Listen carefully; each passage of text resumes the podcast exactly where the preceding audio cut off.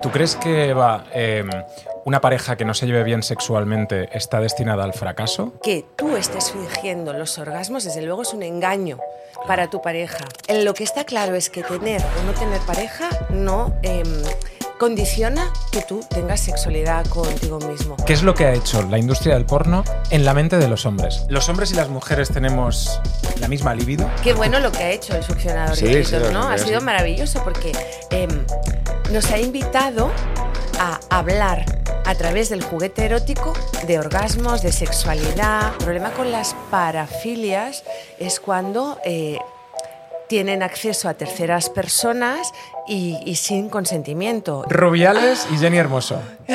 ¿Qué sucede ahí? Como sexóloga y psicóloga. Este señor necesita una reeducación total. Si esa persona me engaña, no es mi problema, es su problema. El gatillazo es la expresión fisiológica de toda la tensión mental que tú tenías. Bienvenidos. ¡A la aldea! Jorge Cremades ¡Urizabal! y Eva Moreno, ¿cómo estás? Muy bien, muy contenta de estar aquí con vosotros para hablar de sexo. Bien. Bueno, bueno, bueno. Estrenamos nueva temporada de la aldea contigo, Eva. Feliz, ¡guau! ¡Qué honor! Y Sí, además vamos a hablar de sexo. No hay, nada, no hay otro tema que nos guste más. El sexo y después de sexo está el sexo también. en primero, segundo y tercer Bueno. lugar. Si es verdad que nos gusta mucho hablar de sexo, nos gusta más la práctica que la teoría, ¿eh? Así vamos. Es verdad. Hoy hablaremos de sexo y mm, la pregunta es clara, Eva. Venga, ¿Cómo podemos hacer para tener el mejor sexo de nuestras vidas? Pues mira, el mejor sexo de vuestras vidas, de nuestras vidas, de vuestras vidas, es desde el autoconocimiento. Cuanto más te conozcas, no solamente a nivel de experiencia sexual, sino también emocional, mejor te vas a comunicar. Tú sola, solo o sole te lo vas a pasar muy bien, pero cuando compartas vas a saber pedir, decir y empatizarás mucho más con los deseos de la otra persona. Bueno, bueno. Ya, eh, vale, pues ya. Has empezado Todo fuerte. mal, todo mal. No, Sí, sí, lo ya. hacemos, lo hacemos todo mal o, o no, pero eh, claro, aquí tenemos muchas preguntas. El sexo, como tú dices, es algo que nos interesa a todos y que yo creo que nunca acabamos de, de- de saber o de contestar todas nuestras preguntas. ¿no? Claro, nunca acabamos de aprender porque la sexualidad forma parte de nuestra vida, de nuestra esencia. Somos se- seres sexuales desde que nacemos hasta que morimos. Entonces, mientras estás vivo, la sexualidad está viva en ti y va cambiando, evoluciona. Tú no eres la misma persona ahora que cuando tenías eh, 12 años y te empezabas a masturbar o antes. ¿Eh? No eres la misma. Eh, te conoces mucho más, has pasado por distintas experiencias, te has relacionado con distintas personas y todo eso va poniendo un pozo de conocimiento en ti y en tus relaciones y te va haciendo más, más sabio, más sabia. Claro, entonces, eh, un, un poco lo que quieres decir o lo que deberíamos eh, tener muy presente es hablar con la otra persona. La comunicación es fundamental. Primero, contigo. O sea, no puedes eh, comunicar qué es lo que quieres y qué es lo que sientes si no lo sabes, porque si no te preguntarán a ti qué te gusta o qué, o qué quieres que te haga o qué deseos tienes, ¿no? qué fantasías. Si no, no has hecho ese autochequeo, no lo vas a saber contar. Entonces, primero tú. Y no es nada egoísta, ¿eh? es realmente eh, a favor de alimentar la comunicación con la otra persona, que esperamos que haya hecho el mismo, el mismo proceso, el mismo camino, pero fundamental para todo. O sea, nos estamos comunicando, no solamente verbalmente, sino ahora también visualmente, ¿no? Y, es- y todo el entorno también Vale, y- nos, da- nos comunica. Y esas parejas en las que él o ella tiene un deseo sexual que rompe los deseos sexuales de la otra parte de la Ahí, pareja. ahí. Como por ejemplo un trío. No, bueno, sí. vale. Es que es un Lo clásico. compramos, lo compramos. Un claro. clásico, Es un ¿no? poco el, el tema de, cariño, me gustaría hacer un trío y es como, ¿se lo digo? ¿No se lo digo? Claro, díselo. Ahora, ¿cómo se lo dices? Claro. No está en decirlo, sino en cómo lo dices, hasta dónde llegas a- al trío, ¿no? Si tú tienes una relación con tu pareja convencional, raca raca, sábado por la noche y nada más, luego no hay una buena comunicación, vamos a la comunicación, no os contáis fantasías, no habéis incorporado juguetes eróticos, no habéis hablado de esa, de esa posibilidad y de nuevas, tú vienes y le dices a tu pareja, oye, vamos a hacer un trío, tu pareja va a decir, pero ¿tú de qué vas? Te has saltado 300 pasos antes de eso. No digo que no, pero vamos a llegar de una manera orgánica a eso, ¿no? Y luego comunicándote, porque incorporar una tercera persona en el juego es muy mm, emocionante desde la fantasía, pero luego en la realidad conlleva una serie de efectos colaterales secundarios que requieren de mucho diálogo, de poner límites, de ir in progress con la situación. Tú de repente no metes a alguien en tu cama, sino que pruebas, puedes ir a un club de intercambio, ver qué pasa, porque una cosa es la fantasía y otra cosa es lo que se te mueve a nivel emocional. Y eso no lo sabes. ¿Tú crees que va... Em, una pareja que no se lleve bien sexualmente está destinada al fracaso? ¿O no tiene por qué? No tiene por qué. Y, hay muchas experiencias en ese sentido. Sí, ese no llevarse bien sexualmente es equilibrado. Es decir, negociamos que tenemos una relación, que somos grandes amigos en pareja, pero que descartamos la vida sexual. Tú puedes tener tu vida sexual contigo o con otras personas, cuéntamelo, no me es igual. Yo puedo hacer lo mismo, pero como pareja funcionamos. Pero ahora, la, aquí, el gran kit de la cuestión está en cuando el deseo está desequilibrado. O sea, yo tengo deseo, pero tú no, no hay vida sexual, pero yo estoy descontenta. Aquí no voy a estar feliz en esta relación. Mis necesidades no están atendidas, escuchadas. Claro, pero yo, creo que, y no sé tú qué opinas, Jorge, cuando, cuando tienes un problema en pareja, ¿Mm? imagínate, eh, mi pareja es un guarro o una guarra, no deja, eh, no limpia los platos, ¿no? Claro. Son eh, problemas de pareja que puedes afrontar o que puedes ir directamente a hablar de ellos. Pero no sé si un problema sexual es tan fácil abordarlo. Debería de ser. Si tu pareja, imagínate, las chicas, ¿no? No llegan al orgasmo. Sí. Hay muchas chicas que viven así, sin decírselo a su marido, a su novio, a su amante, nunca fingiendo. Claro. Claro, pero este no es el problema del novio, el amante o el marido, es el problema de la persona que tiene esa dificultad.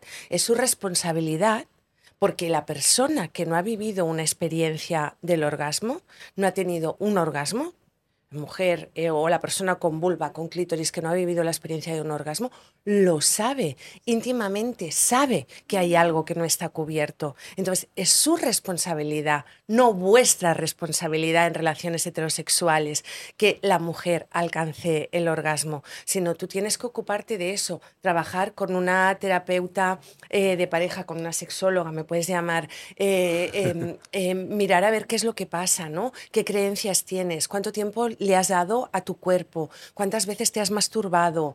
Mil cosas que hay, porque el clítoris es muy difícil que no funcione si no hay un tema que está relacionado eh, con alguna medicación que estás tomando, pero normalmente no le damos el tiempo que necesita. Entonces, que tú estés fingiendo los orgasmos, desde luego es un engaño para tu pareja. ¿eh? Pero sobre todo para ti misma. Pero sobre todo la principal engañada eres tú. O sea, tú puedes pasártelo muy bien en una relación sexual y no llegar al orgasmo. Y vosotros os lo podéis pasar de puta madre y no, y no eyacular. Y te lo estás pasando muy bien. Ya ve, te vas con un dolor de huevos a casa. Bueno, luego, luego, luego, luego, nosotras también nos duele, ¿eh? Nosotros también, el clítoris se irriga, contar que el clítoris eh, dobla su tamaño prácticamente en dos, que no es la pepitilla, el clítoris, que es mucho más grande. Oh. Otro día os traigo un clítoris. Bueno, yo traigo el mío, pero, pero no os lo voy a enseñar. Que vuelva pronto. que pase el Bienvenido, Pero, pero eh, nosotros también, si no alcanzamos el orgasmo, después de, llegar a un punto de mucha excitación, tenemos malestar. O sea, porque es como que esa energía tiene, tiene que salir, se puede gestionar. ¿eh? Pero, pero yo creo, Eva, eh, que cuando una mujer no llega al orgasmo, eh, puede ser una cosa frustrante para ella, pero muchas veces también lo es para él. Porque el hombre también lo que quiere es que disfrutar y que la pareja con la que estás disfrute, ¿no? Volvemos a la comunicación. Igual a mí hoy me apetece mantener relaciones sexuales, besos, abrazos, caricias. Eh, me, me apetece mucho ver cómo tú llegas a tu orgasmo, pero hoy yo no tengo ganas de hacer ese esfuerzo hoy. ¿Sabes? Entonces, si te lo cuento, tú no te focalizas en eso, sino respetas mi deseo y ya está. Y no te voy a querer menos, me lo voy a pasar peor, ni mucho menos ni mucho menos, al contrario, mucho mejor. Me va a apetecer volver a tener un encuentro sexual contigo si tú no te pones en, venga, venga, ahí, dale, al orgasmo, vamos, dale, clítoris, venga, frotando, frotando. No, no, es como, bien guay, esto es lo que me apetece hoy. ¿eh? Como si otro día a ti te apetece, oye, masturbarte, a mí no, y yo estoy viendo cómo te masturbas y me lo paso de puta madre viéndote también. Que, Claro. es que, es Es que no hay un camino, no hay una... El porno nos ha hecho mucho daño. Ya. De esto hablaremos. Vale, venga, hablaremos no del adelanto. porno, hablaremos de la adicción también Bien. al porno y de cómo, por ejemplo, muchas eh, personas, vamos a decir hombres, incluso no pueden llegar al orgasmo, tienen anorgasmia por, eh, por el tema del porno. Pero hablaremos de esto Vale. eh, en un momento. No me adelanto. Dos cosas. La primera, creo que eres la mujer que eh, mejor habla políticamente correcta de todos los que hemos tenido aquí en el, en el podcast. Ay, no sé si es bueno o es No, súper bueno, porque Vale. estás usando términos ya que... que- Y, y la segunda es que un poco volviendo a lo de la comunicación, Hmm. antes has dicho, si tienes una relación sexual con tu pareja que no, que va, no va muy allá y tú quieres tener tu vida sexual contigo mismo o con otras personas, o sea, hasta tienes que decir hasta a tu pareja que te masturbas, hasta, hasta tanto llega la, comunicación. Ahí no hay ninguna norma, ninguna fórmula que te indique qué es lo que tienes que hacer. Depende del nivel de confianza, depende del nivel de comunicación, volvemos a eso, y de cómo tú te sientas eh, también cómodo o bien diciéndolo. Lo que está claro es que tener o no tener pareja no em, condiciona que tú tengas sexualidad contigo mismo. Y la fórmula de pareja eh, la tenemos muy estereotipada, pero es que hay muchísimos tipos de pareja y yo que trabajo con muchísimas parejas, cada pareja llega a sus pactos, a sus negociaciones, a sus consensos y no es un camino fácil, es un camino de ir explorando, de tener que ir superando también eh, muchas creencias limitantes de lo que es y de lo que no es. ¿Qué es lo que yo quiero? Es lo que me tengo que preguntar. Esa es la pregunta. ¿Qué es lo que yo quiero? ¿Lo que me dicen a nivel social que tiene que ser? ¿Lo que me enseñan en las películas? ¿Lo que me veo en las series o en la prensa del corazón? ¿O lo que yo quiero? Aprendo lo que tiene que ser, pero cuando llega una edad, yo ya tengo que empezar a decidir qué es lo que quiero, si eso me gusta o no me gusta. Claro. ¿Cuántas eh, parejas abren su relación eh, después de haber tenido una relación absolutamente cerrada como forma de crecimiento y de alimento para esa relación? Y es una fórmula que les funciona desde el consenso, desde la honestidad, desde haber delimitado muy bien cuáles son los límites, desde el respeto y desde el amor se desean, se quieren y por eso cuidan la relación. Y han llegado al punto de que cuidar la relación significa, pues de tanto en tanto, poner un poquito de salsa, perdón, a la ensalada eh, y se van a un club de intercambio de parejas. Oye, se lo pasan súper bien y se alimentan de esas fantasías durante tres meses. Ya está, y funciona. Y les funciona. Eva, eh, alimentar la fantasía. Mm, Eh, nosotros hablamos de, de los órganos sexuales. Yo creo que el, el órgano sexual más importante que tenemos es el cerebro, la mente, Tal y hacia dónde nos lleva, hacia dónde no nos permite llegar o lo que sea, ¿no? Em, ¿Cómo podemos hacer que todas esas barreras sociales, mentales, em, lo que sea que tengamos, las podamos eh, superar de la mano de nuestra pareja? Porque muchas veces tú estás en un punto, tu pareja está en otro punto, Mm. y llegar a ese punto es, es complicado, ¿no? Y ahí, en esa, en esa distancia, ocurren cosas malas. ya. O sea, ocurre, en esa distancia ocurre Ya. a lo mejor infidelidad, Claro. a lo mejor no, no comunicación, a lo mejor no deseo, ¿no? Claro, enfados, malas caras, porque lo que sucede en la cama te lo llevas fuera de la cama y afecta a la convivencia y viceversa. Pues yo iría a buscar un poquito de terapia de pareja, porque cuando una pareja se encuentra en esa situación, eh, ambos han intentado todas las soluciones posibles que están a su alcance.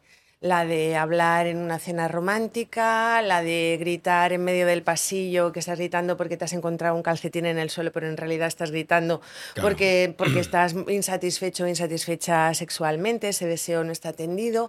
Em, entonces, buscar un mediador, una persona mediadora que os ayude a llegar a un equilibrio en vuestras necesidades y a ir paso a paso. ¿eh? Porque igual cuando tú planteas a tu pareja, volvemos al trío, quiero hacer un trío, em, antes de llegar ahí, igual tu pareja, en el caso, es igual en cualquier caso, necesita sentirse más arropada. Antes hablabas de las labores del, hogar, pues a lo mejor más uh, equilibrada en eso, a lo mejor más escuchada en sus emociones, porque una cosa muy masculina es que cuando la mujer eh, explica algo que le está pasando, vosotros vais a poner la solución. Igual yo lo único que necesito es que me, que me escuches y decirme, pues oye, cariño, es verdad, qué, qué difícil esta situación. Estoy aquí a tu lado para lo que necesites. Y lo que no necesito es que me digas, lo que tienes que hacer es esto, esto, sí, esto sí. y esto. Y ahí yo desconecto emocionalmente y me quito las ganas de volver a explicarte algo que esté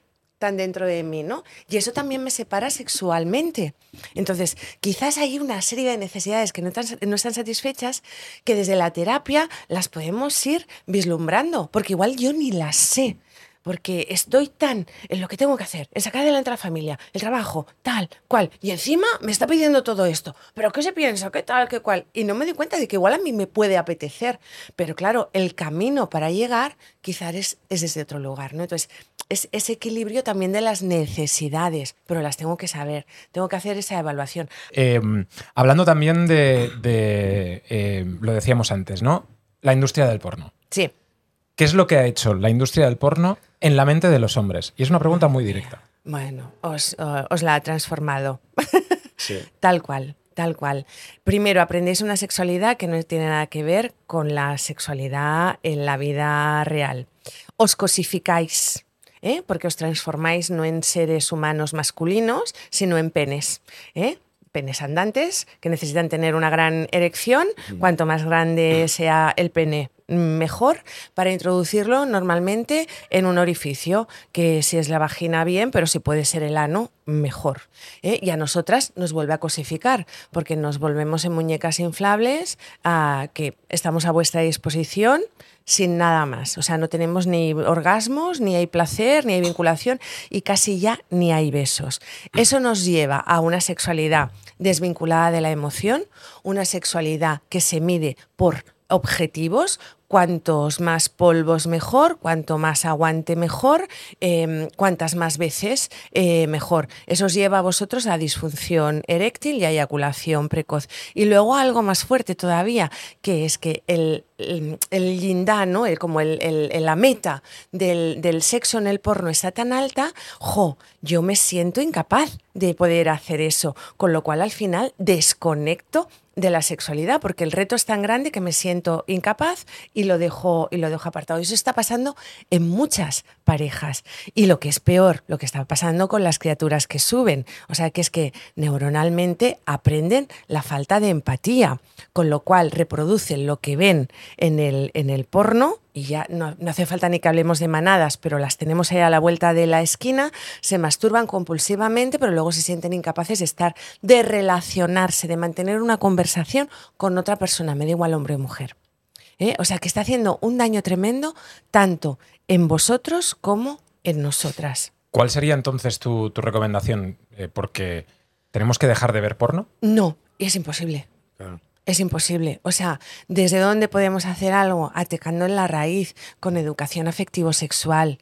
Hoy estamos haciendo educación afectivo-sexual desde un lugar, bien, chicos, desde un lugar eh, lúdico, divertido, eh, tangible, eh, llano, hablando, poniendo a todas las cosas su nombre, pero diciendo cosas que tienen sentido y que no es lo que nos encontramos en el señor Google, eh, que además no tenemos manera de filtrarlo porque, porque no hay ningún referente educacional. Claro, pero al final lo que, lo que nos pasa y lo que nos ha pasado a nosotros, Jorge, es, eh, yo recuerdo el momento en el que alguien tenía una revista, un amigo mío, sí. eh, y pues, te la dejaba y podías ver unas cosas que nunca habías visto, pero es que ahora el paso de tener 9, 10, 11 años a ver unos senos femeninos, a ver eh, una, eh, no sé, un sexo en grupo, ¿no? Que, que piensas a lo mejor ni, ni, ni, sabía que existía, es como lo, lo que antes decías, saltarse millones de pasos. Claro.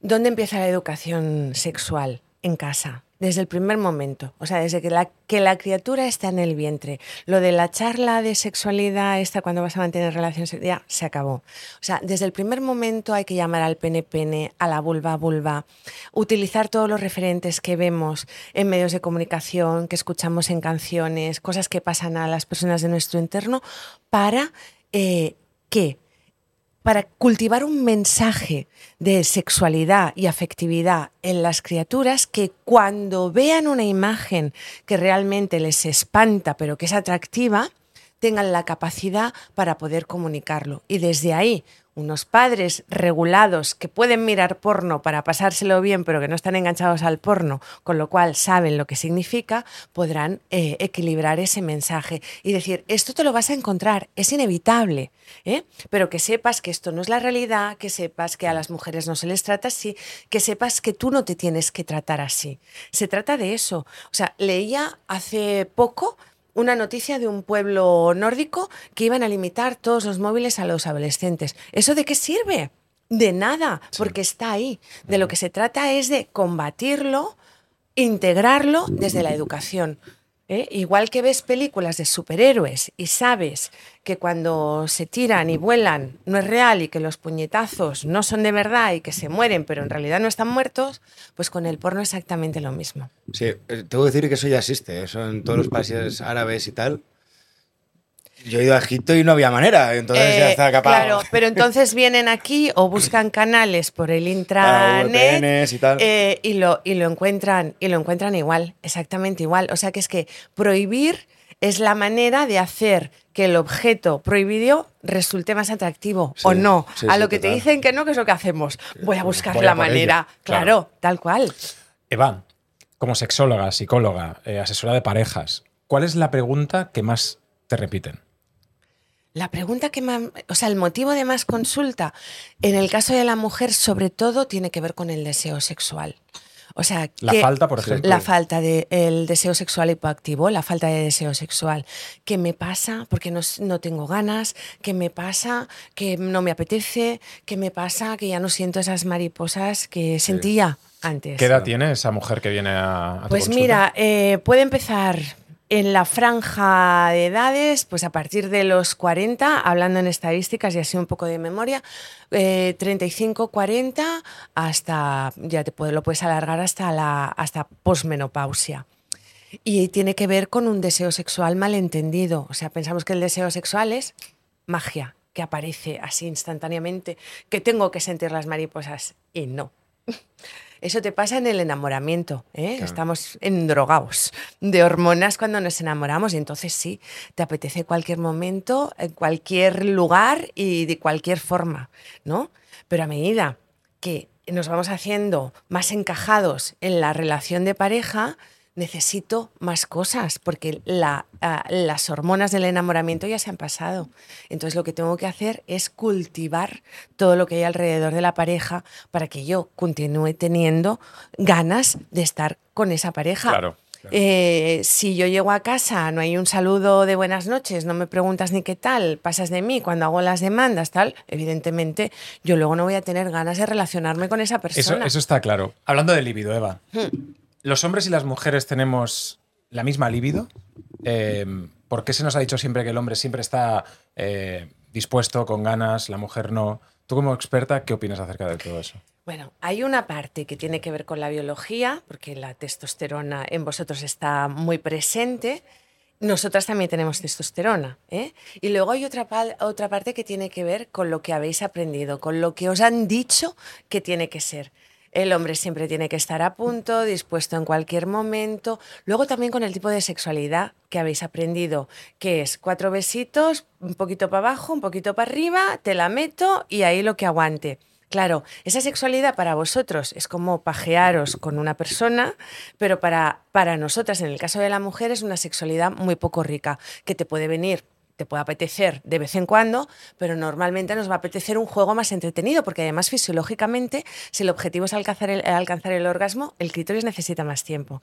Entonces, ¿qué pasa? Como a vosotros eso os funciona y supone trabajo tener que hacer una sexualidad más entretenida, vais a buscar eso. Cuando no tenéis eso, reclamáis eso. Pero en el caso de la mujer, vamos a huir cada vez más de eso porque no nos llena, no nos satisface.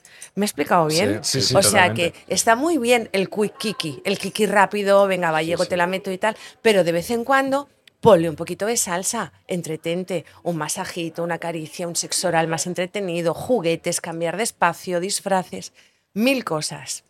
Todo eso, em, claro, es trabajo y, y, lo que un poco estamos viendo, ¿no, Jorge? Es que el, el hombre y la mujer evidentemente ven el sexo de una forma distinta.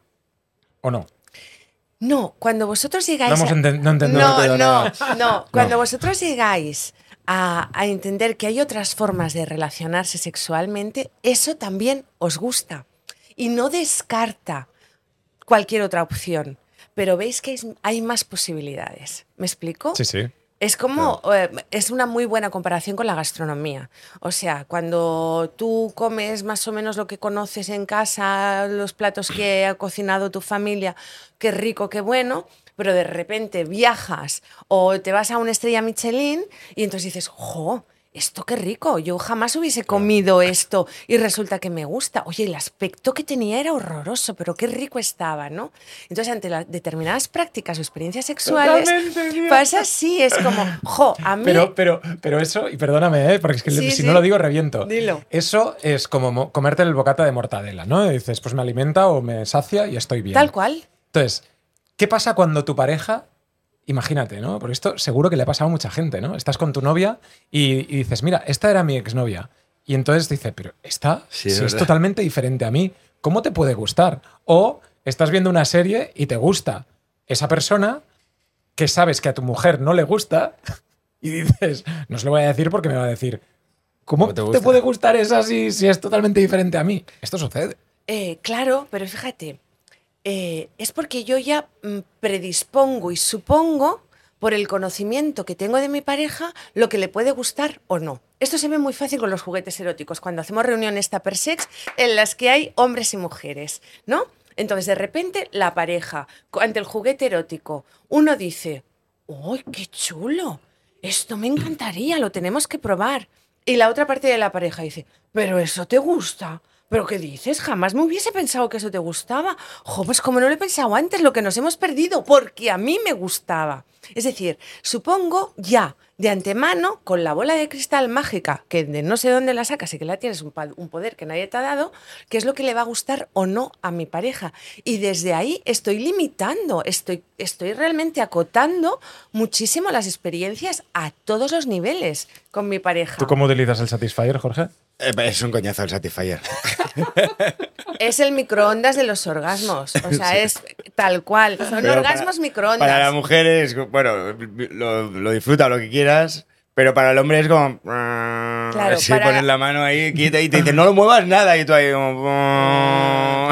Pero mira, para la mujer, mujeres que nos estáis viendo, el succionador de clítoris, no vamos a hacer marca de mm, promoción de marcas que no nos pagan, pagar, Satisfyer. Exacto. Em, son orgasmos no vividos realmente, son orgasmos em, que están calientes por fuera pero fríos por dentro, como pasa cuando metes algo dentro del microondas. Es decir, ¿tú estás en contra del? No, yo estoy a favor de todos los juguetes. intento y- buscar el y de, y de- y de todas las opciones. Estoy a favor de todas las opciones, pero eh, entretente más en, el, en tu orgasmo, ¿no? Eh, disfrútalo más. Sí. Es como cuando vosotros metéis y sacáis y ya lo tenéis. Es lo mismo cuando nos ponemos el, el succionador de clítoris. O sea, está bueno, pero no siempre. Porque, porque vamos a buscar la sexualidad fácil. Voy a buscar el, el- el- el orgasmo y ya está. Mecánico, ¿no? Meca- Total. Yo creo que eso generó algo, o yo lo viví así desde fuera, desde, lo- desde mi círculo de amigas. Cuéntanos, y- cuéntanos. que- ¿Cómo lo o, de, o de gente o de redes sociales y tal, que todas las chicas hablaban del, del Satisfyer y eh, que yo creo que generó algo que, o una moda que ya se ha pasado, o no, No. pero que estaban enganchadas, yo sentía. Como que decía, había bromas de decir, "Se va- eh, que estoy deseando llegar a casa para estar con el Satisfyer. Claro, que, y además, o- qué bueno lo que ha hecho el succionador Sí, de sí, lo ¿no? Ha sido maravilloso porque em, nos ha invitado a hablar a través del juguete erótico de orgasmos, de sexualidad, de necesidades, ¿no? Y ha desvelado la cantidad de mujeres que hay Que lo que hablábamos al principio, no solamente que se masturban, Que sino consiguen un orgasmo. que alcanzan el orgasmo a través del juguete. ¿Y cuántas mujeres que no se habían masturbado nunca no lo están haciendo directamente porque no se ponen la mano sobre la vulva y el clítoris, lo hacen a través del juguete erótico? Pero entonces, a favor total de eso, pero vamos a por un poquito más. ¿Qué pasa cuando eh, una chica utiliza el Satisfyer a escondidas de su pareja Hmm. o un chico se masturba a escondidas de su chica? Eh, esa situación que a mucha, mucha gente la vive como eh, en silencio, ¿no? Por lo que ella te puede decir o él te puede decir, ¿es algo sano para ti? ¿Es algo que... que- ¿Cómo se vive eso? Eh, no, es que no sé cómo decirte si es sano o no sano. Es, no es sano que escondas. ¿eh? No hace falta que le digas hoy me he masturbado, mañana me he masturbado, pasado me masturbo. Llevo ¿eh? tres. Pero exactamente, que le vayas pasando el.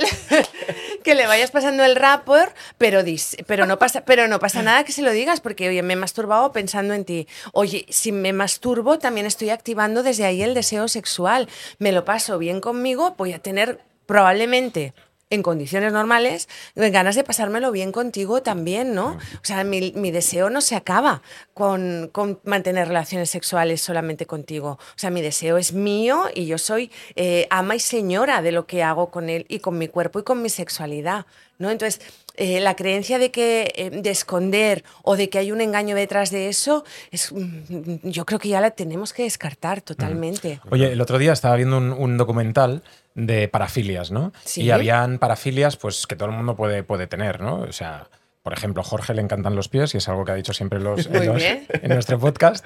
Los de Eh, Uri no, los de Uri no. no, no me los ha chupado aún nunca, pero no, pero ahora en serio. eh, habían parafilias que, pues, no- a, mí me costaba entender, ¿no? Un hombre que se ponía una cabeza de, de caballo eh, con una mujer con una cabeza de cerdo, vestidos con medias ligueros y tal, eh, y haciendo cosas extrañísimas.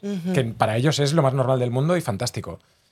Pero claro, hay muchas parafilias que para, para mucha gente pues son no son que te gusten los pies, entendámonos. Claro, eh, fíjate, ¿y, y qué pasa? ¿Qué, malo de- ¿Qué hay de malo en eso? Nada de nada. Se lo pasan bien, se ponen súper cachondos, no hacen daño a nadie, son juegos consensuados, son juegos además muy pactados. Adelante, el problema con las parafilias es cuando... eh, tienen acceso a terceras personas y, y sin consentimiento. Y entonces eh, agreden o enseñan genitales o dan besos. Bueno, ¡Ay, he abierto el, melón! O dan, o dan besos eh, sin que sean eh, solicitados o consentidos. Cuéntame. Ese, ese es el, ese es el problema. Cuéntame no voy a decir que este señor haya... eh, es- Vamos a abrir ese melón que lo has abierto Rubiales y Jenny Hermoso. ¿Qué sucede ahí? Como sexóloga y psicóloga. Como sexóloga. Vale. Em, ¿Qué sucede ahí? Pues primero, eh, que ese señor eh, está tan acostumbrado a tener ese tipo de conductas, de comportamientos, a comunicarse desde, esa, de esa, desde ese lugar, eh, que se siente con el poder y la autoridad para poder hacer cualquier cosa. Y luego, por otro lado, ella, ellas han quedado absolutamente ninguneadas en su, en su gran hazaña que ha sido ganar el mundial. Sí, o sea, es como eh, el- el- el- el- la masculinidad, el machismo, el heteropatriarcado realmente ha colapsado totalmente eh, esa, esa gran eh, fita. Y por otra parte, es que hay muchas cosas que decir ahí. Eh, yo, este, este señor necesita una reeducación total, aprender lo que es eh, feminismo, aprender lo que es masculinidad, aprender a, saber lo que es un hombre. Un hombre no tiene nada que ver con eso. O sea, un hombre no tiene nada que ver con eso, para nada. ¿Tú crees que ese momento de euforia que, tanto se ha defendido eh, se puede achacar un momento de euforia o es achacado algo que viene desde hace... Eh, yo por una parte creo que es algo que viene desde hace mucho tiempo atrás, que él tiene esa costumbre de tratar a las mujeres y que las mujeres de su entorno desafortunadamente no han tenido más remedio que consentirlo. Un momento de euforia, sí, pero en un momento de euforia, que tú te das cuenta de que es un momento de euforia y todos hemos tenido momentos de euforia, luego rectificas y haces una rectificación de verdad. No has pones... tenido la, has tenido la, la- la- la capacidad o la, suerte de poder hacerlo y no lo has hecho, ¿no? Exactamente, ha tenido la posibilidad de decirlo, no de poner un parche y hacer todavía la bola más gorda, gorda. Y el hecho, por ejemplo, de, de también tocarse los genitales eh, cuando estás en el, en- representando una entidad como es el fútbol español, Está, está- muchas cosas que son como que se suman, ¿no? Claro, pero ¿por qué hace eso? Un señor que se toca los genitales con mucha frecuencia, se toca los genitales y lo hace con toda la normalidad delante de la reina, la princesa o lo que sea, ¿no? Y con unas cámaras delante representando un país. ¿Por qué? Porque lo ha hecho muchas veces. Un señor que no lo hace habitualmente, no le sale ese gesto. Le dice, bravo, venga, pero no se toca los huevos de esa manera. Cuando haces eso es porque lo has hecho muchas veces. Cuando le das un piquito a una señora sin habérselo preguntado, sin su consentimiento, es porque lo has hecho muchas veces. Esos abrazos, por favor, es que vale la euforia, pero es porque lo has hecho muchas veces. ¿Cómo Es- ves que socialmente se está tratando esto? Yo ahí me... Porque que- el, el hecho, el hecho está mal. Darle ¿Sí? un beso a alguien sin su consentimiento no se tiene que hacer. Está mal. Hmm. Luego, socialmente y mediáticamente, ¿cómo crees que se está tratando esto? Mediáticamente ha cogido justo mes de agosto, que no hay tantas noticias, y entonces está siendo un filón. Ahora, todo lo que está pasando es motivo de ser noticiable. Eso es la verdad. Eso es así, como yo lo veo. Muchísima gente puede dejar sus comentarios porque yo creo que se ha polarizado la sociedad española de una manera increíble. Sí. Y ha empezado. Y, y fijaros cómo empezó. Empezó con las declaraciones de todo el mundo como, como una broma, porque ella lo decía en la COPE como que era una, una broma o como que era un, un juego, y todo ha ido escalando hasta un punto de debate nacional.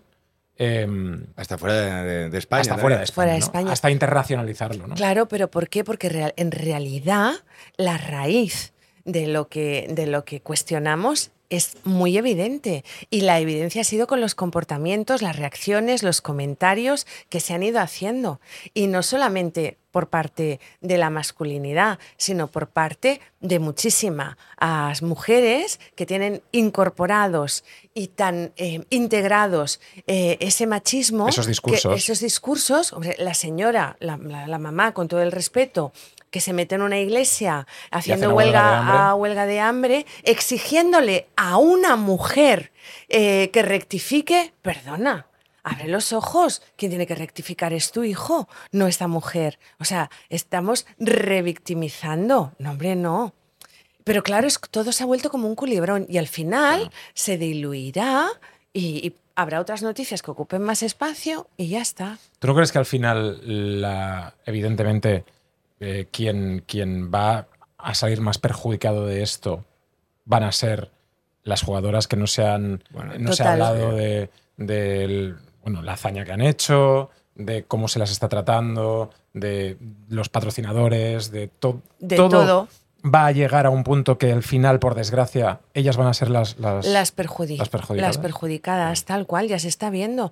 O sea, las chicas, con todo el derecho del mundo, se lo están pasando bien de vacaciones. ¿Qué pasa? ¿Que porque está sucediendo esto no se pueden divertir? Sí, y O sea, es como, es- tenemos, una presión. eh, es- es- tenemos unas dimensiones muy erróneas, Sí. ¿no? Con lo cual volvemos a la educación en todas las esferas, ¿no? Y esta es educación sexual también. Hablando de relaciones y hablando de lo que, lo que hablabas, ¿no? Un poco de, de las noticias, ¿no? Las noticias de este verano. Una de ellas ha sido Daniel Sancho, eh, que ha asesinado a, a este cirujano eh, colombiano que presuntamente tenía una relación o no. Bueno, al final hablamos de, y tú como, como sexóloga, ¿no? Hablamos de amor o hablamos de, de- de violencia en las relaciones, violencia de género, eh, crímenes pasionales que se hablaba antes. Esto, Sí, sí. El, el como a- la- la- las palabras cambian también, ¿no? Totalmente, y, lo- y los conceptos, aunque de base sea, sea muy parecido, Eh, ni- el ni contigo ni sin mí, ¿no? Eh, o me quieres o, o mueres.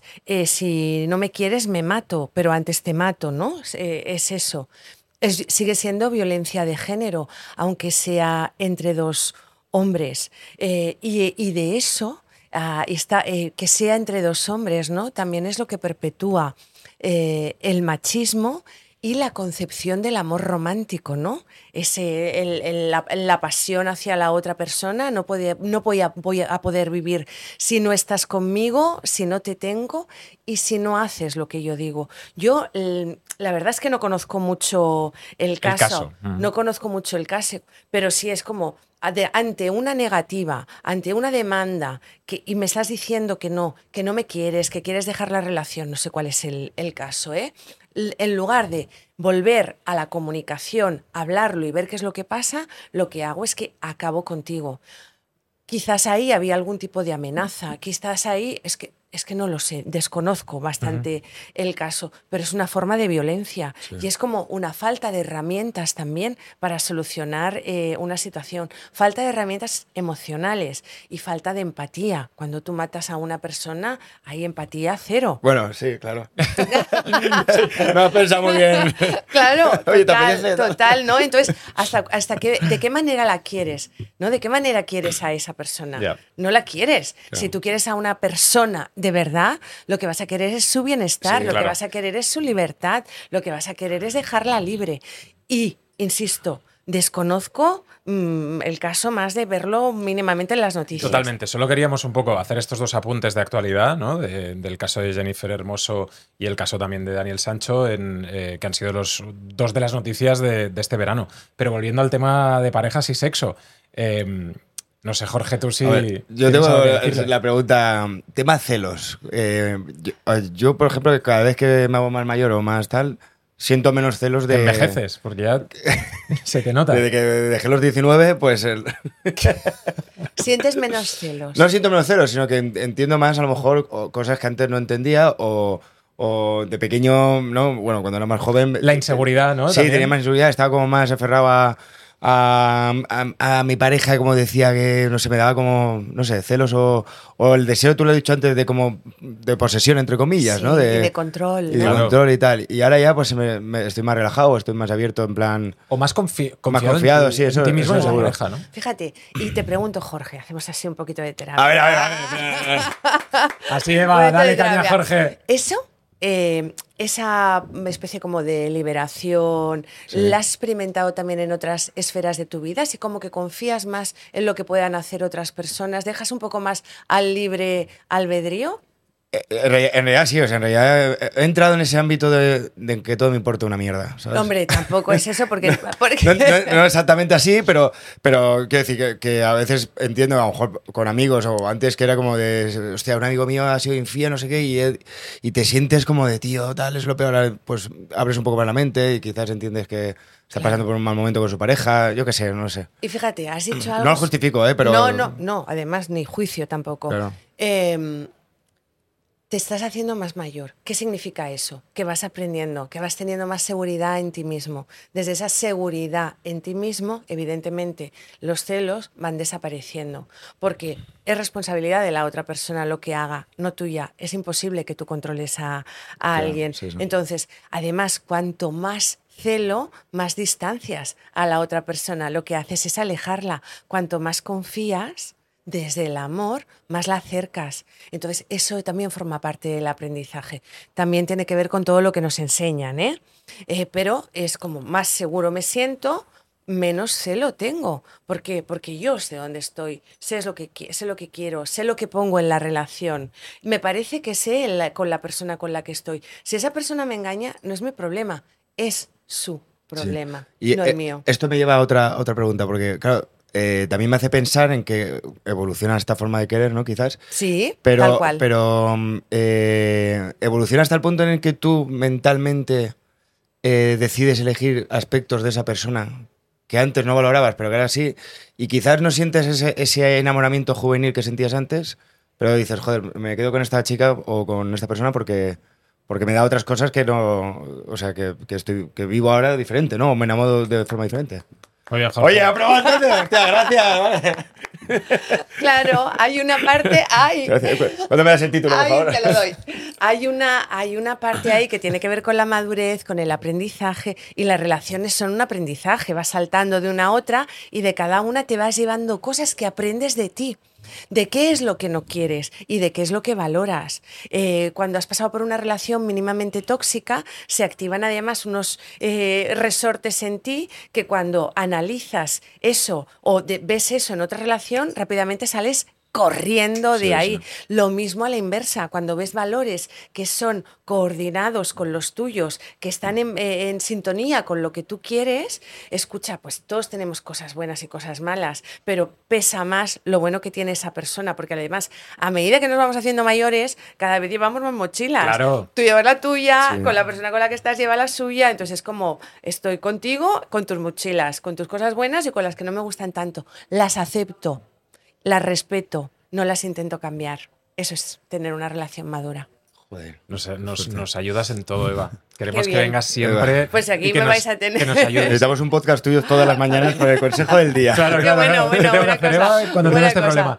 Me gustaría entrar directamente en un tema sexual. Venga. ¿Qué es el squirting? Sí. ¿Y todas las mujeres pueden hacer squirting? El squirt es una forma de emisión de un líquido eh, como preseminal que contiene líquido prostático que emi- emiten, pues tienen la posibilidad de emitir todas las mujeres, estimulando unas zonas determinadas de la, de la vagina. La cara interna de la vagina normalmente eh, o las glándulas de Bartolino que están en la entrada de la vagina. Vale. Eso por un lado. Todas las mujeres tenemos la capacidad de eyacular, de emitir ese, esa eyaculación a, a chorro, pero no todas las mujeres saben el camino para alcanzarlo o tienen esas glándulas lo suficientemente desarrolladas. Igual, hay mujeres que en una etapa de su vida pueden eyacular y en otra etapa de su vida dejan de hacerlo. Y ya está, y tan normal. ¿Esa eyaculación es placentera? Mm. Puedes eyacular que coincida con un orgasmo y ser placentera o eyacular sin más, que es una sensación agradable, pero que no tiene nada que ver con, con una experiencia orgásmica. Volvemos al mito del porno. ¿eh? A lo que nos cuenta el porno, como que la mujer tiene que disfrutar más o que todas las mujeres tenemos capacidad de, de hacerlo y además, ¡fuá! A chorro. Ojo, que el porno también utiliza efectos especiales. Y un tío con una manguera Eh, exactamente. Esa- exactamente. Eh, entonces, eh, Hay toda- un Jorge ahí con, con gafas. Ya, ready, ready, ready. El tío en su casa editando, poniendo el chorro ahí. Pongo más o menos, tío, esto. Entonces, todas tenemos la posibilidad de hacerlo, no todas lo hacen, dependiendo de la, del momento en el que estás, de por cómo va transitando tu, tu vida sexual. Pero evidentemente puede pasar de forma casual o irlo a buscar. Os da mucho morbo a vosotros lo Sí, del es square. verdad. Por eso, ¿eh? por eso te lo pregunto, ¿no? Porque es algo que, que dices. eh, Pero la qué chica estará, estará gozando más. Pregúntaselo. Se, se lo estoy provocando Sí, porque. a mí me han dado la respuesta que tú has dicho, que disfrutan más con un orgasmo del clítoris que con eso. Claro, porque con el squirt, después de un squirt, ¿cómo os sentís vosotros cuando habéis logrado un squirt? Poderoso. Ahí está, ¿no? Es como he logrado un efecto especial eh, en esta mujer, ¿no? Sí. Eh, tengo la habilidad, el movimiento manual, sé perfectamente en el punto donde tengo que tocar. Además, como en todas las mujeres es bastante parecido, lo que hago y lo que pasa, Sí. ¿no? Entonces, bien, ¿no? Está, está bueno, pero en realidad para nosotras, bueno, pues no está mal, ¿eh? Incluso puede haber momentos en que resulta un poco engorroso, Claro, incómodo. las ¿eh? sábanas, si, no, todo. si no está previsto, si no lo he preparado. Pero bueno, es una posibilidad más que tiene nuestro cuerpo y que si tú te apetece explorarlo, pues venga, dale caña a eso, am, chequéate, busca juguetes, utiliza tus dedos, eh, cómplice con tu pareja, o sea, hay muchas maneras. Oye, em, ¿cómo podemos? Porque estamos hablando mucho de, de la, de la autoestima, ¿no? Hmm. En este sentido del squirting también, ¿no? Imagínate pues que a una chica le pasa sin, sin buscarlo, ¿no? Y también pues piensa, ¿le va a gustar, no le va a gustar? Eh, puede ser un tema también de, de autoestima. ¿Cómo hacemos para ganar autoestima en el sexo? Para que nuestra autoestima esté a prueba de balas. ¿Qué preguntas? Me haces así como si yo tuviese la fórmula mágica. Dínoslo todo. Pero es que son- Necesitamos autoestima. ¿no? Que dices, es un punto muy importante Mira, el hecho pues- de la autoestima, ¿no? Una, y lo ponemos en, en nuestro caso, ¿no? Un gatillazo. Hmm. Y dices, joder, ahora me ha pasado en esta noche con ella, en la primera cita, que tenía muchas ganas y me ha pasado. No la voy a volver a llamar, porque ¿qué va a pensar, qué va a pensar de mí, no? Ya estás la ya es- autoestima. Ya estás creando un problema. Cuando tú no la vuelves a llamar a esa persona, cuando en el momento lo gestionas malamente, te enfadas, en lugar de tomártelo con sentido del humor, porque el gatillazo es la expresión fisiológica de toda la tensión mental que tú tenías, de todas las expectativas que tenías puestas en esa relación, en, esa, en ese momento. Cuando tú bajas las expectativas expectativa cero. Oye, lo que venimos es a pasárnoslo bien. No depende para nada de mi pene. De mi pene es una- un elemento más que forma parte de mi persona, pero yo soy mucho más que un pene. Por favor, mucho más que un pene. Soy mucho más que un pene, Ahí sí. está. Soy mucho más. Ahí está, ahí está. Entonces, pasa de la situación. Dile, dile que Entretente. tiene que hacer a Jorge tres pasos para que. Para que. Para, que, Para dejar de ser un pene, que más que un supere- pene. Para que supere ese pensamiento porque él piensa que es solo una polla. O sea, pasa del pene, o sea, utiliza tus manos, utiliza tu boca, habla, ponle sentido del humor a la situación. Lo peor que podemos hacer es dramatizar ese momento, porque entonces ya se pierde toda la magia. Pero también hay un tema, que es que aquí hay muchos temas.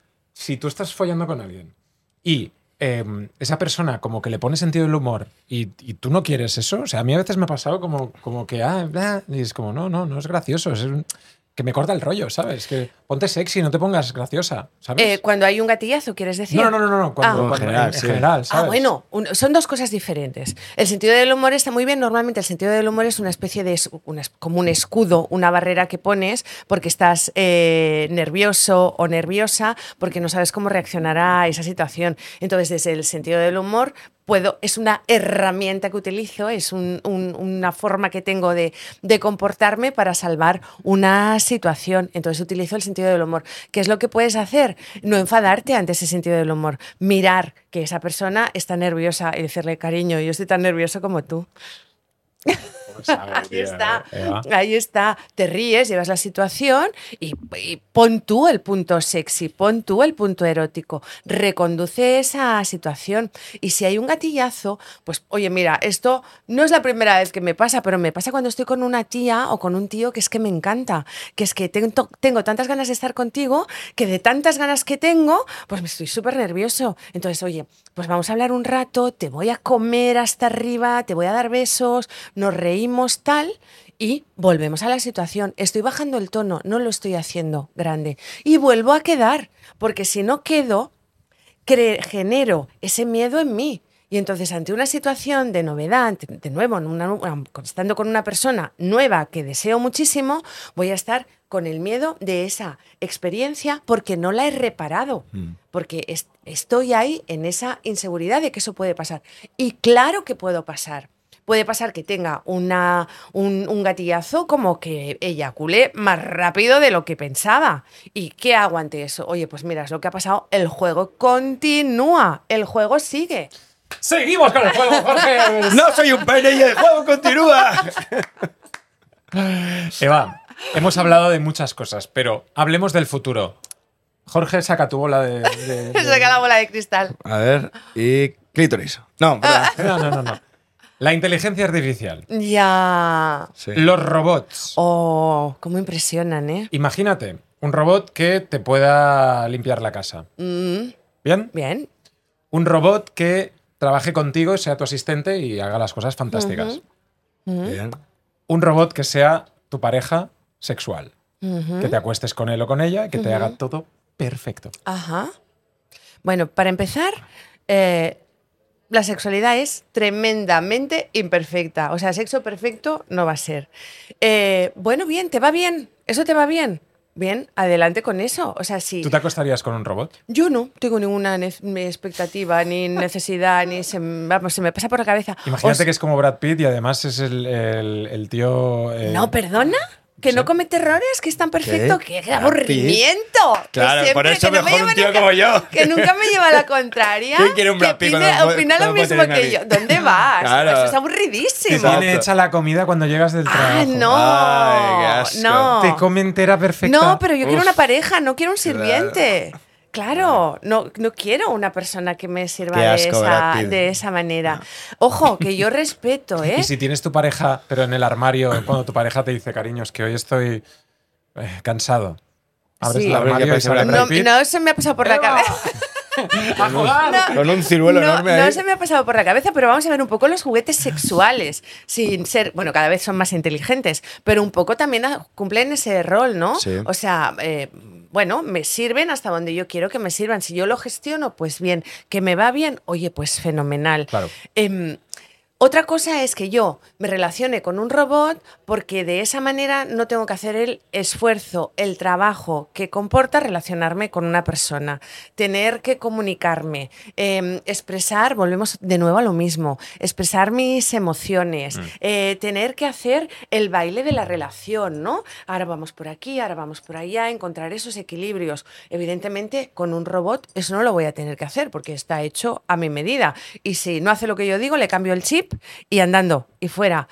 Bueno, Es como una rumba, ¿no? eh, una rumba, pero que Tal te- cual. Y quién se- eh, si estamos diciendo que uno de las em, de los factores que más desconecta del deseo sexual en mujeres y también cada vez más en hombres es la rutina monotonía en la relación sexual, siempre es lo mismo, pasa lo mismo, pues tengo que tener muchos programas, pero y además ya me los voy a saber de memoria y voy a esperar qué es lo que pasa con un robot, con lo cual os digo una cosa, A ver. eh, impresionan, ¿eh?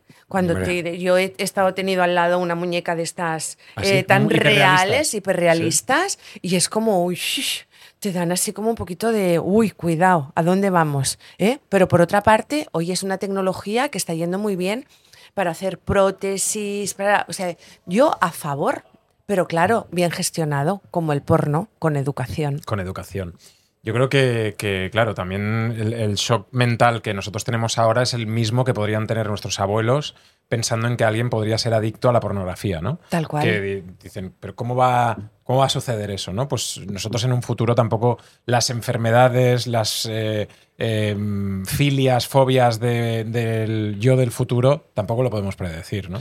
No, pero sí las podemos integrar eh, desde, ese desde el conocimiento. O sea, la manera de regular todo eso para que no se apodere y nos permita eh, que la gestión la llevemos nosotros es desde una educación. eh, sexual, por supuesto, afectiva, relacional, en la empatía, en, en todas esas cosas. Es la única manera, cultivándonos en todos los aspectos. ¿Y, y no crees ahora a lo mejor que ha, ha pasado, yo, bueno, yo lo noto un poco así, que las mujeres están más sueltas, eh, sexualmente hablando, me refiero, que, que antes era como la mujer eh, se buscaba eh, tener un hombre tal, tal, tal, antiguamente, y los hombres a lo mejor eran como los más golfos, los, los más sinvergüenzas de buscar más mujeres y tal. Y ahora una mujer sí que tiene muchas más relaciones sexuales abiertamente, o, o lo expresa más que antes, ¿no? Que por mí maravilloso, ¿eh? Que no lo quiero decir. Qué bueno eso, ¿no? Va- Sí. Vamos bien. ¿no? Vamos genial. Vamos, vamos bien. O sea, eh, forma parte del, de que la mujer ocupe eh, eh, su espacio en todas las esferas, ¿no? Entonces, la mujer que decide tener una vida sexual relacionándose con muchas personas, fenomenal. Entendiendo la sexualidad como algo que forma parte de su esencia y gestionándola como ella quiere y desea, no como nadie le dice que tiene Claro. que hacerlo, que es lo que pasaba antes. ¿No? Entonces, oye, fenomenal. Sí. Adelante con eso, igual que vosotros, exactamente lo mismo. Sí. De eso se trata. Y, y entonces con esto, lo que me hace pensar es, eh, bueno, que, te- que es una realidad, ¿no? Que es todo tan efímero ahora mismo, ¿no? O va todo tan rápido. ¿No- ¿Has notado tú como sexóloga que menos parejas luchan por mantener la, la relación? La relación, fíjate, has utilizado un término que es que es como desactivador de la pareja, luchar. O sea, lo que tengo que hacer es trabajar, apostar, poner energía, cuidar de la relación. Si estoy en lucha, es la antítesis de, de una buena relación, en sintonía, ¿no? Pero sí, porque está en, en todo, en todo. eh, estamos en la, en la eh, sociedad líquida, en la cultura líquida, en todo lo queremos, ya lo decía Bowen, ¿no? Todo lo queremos al momento, al instante, eh, y no lo saboreamos. O sea, una vez lo tengo ya, lo utilizo y lo, Sí. y lo tiro. Y un poco con las relaciones está sucediendo eso. ¿Por qué? Porque me exige un esfuerzo tener una relación, ¿no? Tengo que apostar, tengo que poner energía, tengo que currármelo. y tengo que trabajarme yo. A la primera que cuando estoy en una relación, la persona con la que estoy me dice que no a algo a lo que yo quiero que sí, ya digo automáticamente, se acabó. No quiero, ya está. Ya, no, hay, sí. no hay nada más. Y si lo digo, pero igual te hago ghosting, ¿no? Directamente. Sí. Te, te apago, desaparezco, fantasmeo y ya está. ¿eh? Eh, que tengamos relaciones sexuales eh, más promiscuas no quiere decir necesariamente que las relaciones de pareja tengan que ser menos promiscuas, o sea, Claro. menos, menos Activas, ¿no? o efímeras. Mm. O sea, depende de lo que yo quiero también, ¿no? Claro. Pero sí que es verdad que apostamos menos, tenemos menos capacidad de gestionar, de buscar soluciones. Eh, directamente digo que se acaba y ya está. Muerto el perro, se acaba la rabia. En este sentido, en una relación, por ejemplo, de estable, imagínate, llevas tres años con esa pareja y hay un punto en el que dices, no avanzo. Ya. Eh, porque no hacemos cosas nuevas, porque te acomodas, porque te estancas, ¿no? Y hay una- un momento en el que la pareja pues puede ser, es que antes te gustaba hacer cosas que ahora ya no haces, ¿no? ¿Cómo llegamos a ese punto y cómo podemos solucionarlo también? Llegamos a ese punto porque entremos en la dinámica cómoda. Nuestro cerebro es, en esencia, comodón para todo. Para todo. ¿eh? Cuanto menos, tenga que trabajar, mejor. Entonces, nos vamos acomodando eh, en, las rutinas, en lo que nos va bien, en lo que nos encaja. Pero llega un momento en que eso resulta aburridísimo. Y entonces lo que vas buscando es una emoción nueva, algo distinto. Reprochas a tu pareja que haya entrado en esa atonía, pero es que tú también has entrado en eso. ¿Qué estás haciendo tú de nuevo? No esperes que la otra persona cambie, haz el cambio tú. No demandes que haga cosas diferentes. En el momento que tú estás haciendo algo distinto, la otra persona no va a tener más remedio que comportarse de una manera diferente. Y luego, ¿para qué están los profesionales? Ah, que os que os den ayuda, o sea, un poquito de terapia de pareja, unas cuantas sesiones para que os ayude a reconectar. ¿eh? Porque lo que ha habido ha sido un acomodamiento y desde ahí una desconexión. Y luego es que las vidas en pareja parece que van en paralelo, pero también se van separando, porque tú estás en casa muy bien, pero fuera de casa tienes una vida y tú tienes otra vida. Si luego no volvemos a conectar, cada vez nos separamos más. Claro. Yo tengo un, un amigo ¿no? que, que tiene una familia y que Un dice- amigo, claro, sí. No, que dice, he rascado tres horas fuera de casa. Sí, porque en casa no puedo estar. Es decir, estoy, pero no puedo ser yo mismo, no puedo hacer lo que, lo Ese es- que ese- me gusta. ese es más mi engaño. mujer o mi marido eh, me está pidiendo unas cosas que para mí son una mierda. Pues mira, Uri, ese es más engaño que poner ¿Sí? los cuernos. O sea, realmente, ¿qué es lo que has construido? Tú formas parte de eso. ¿Desde qué momento estás mintiendo? No solamente a la otra persona, sino a ti mismo, a ti misma, ¿no? Entonces, ojo con eso. ¿No? O sea, ¿qué, qué nos lleva a, a construir algo que no tiene nada que ver conmigo y que no es mi realidad ni lo que yo quiero?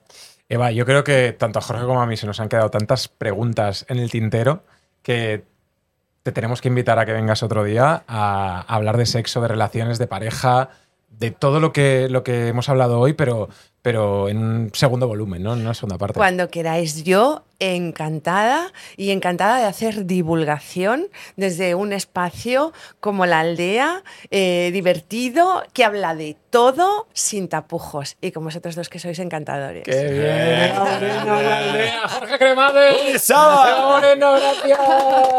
Gracias a vosotros, chao.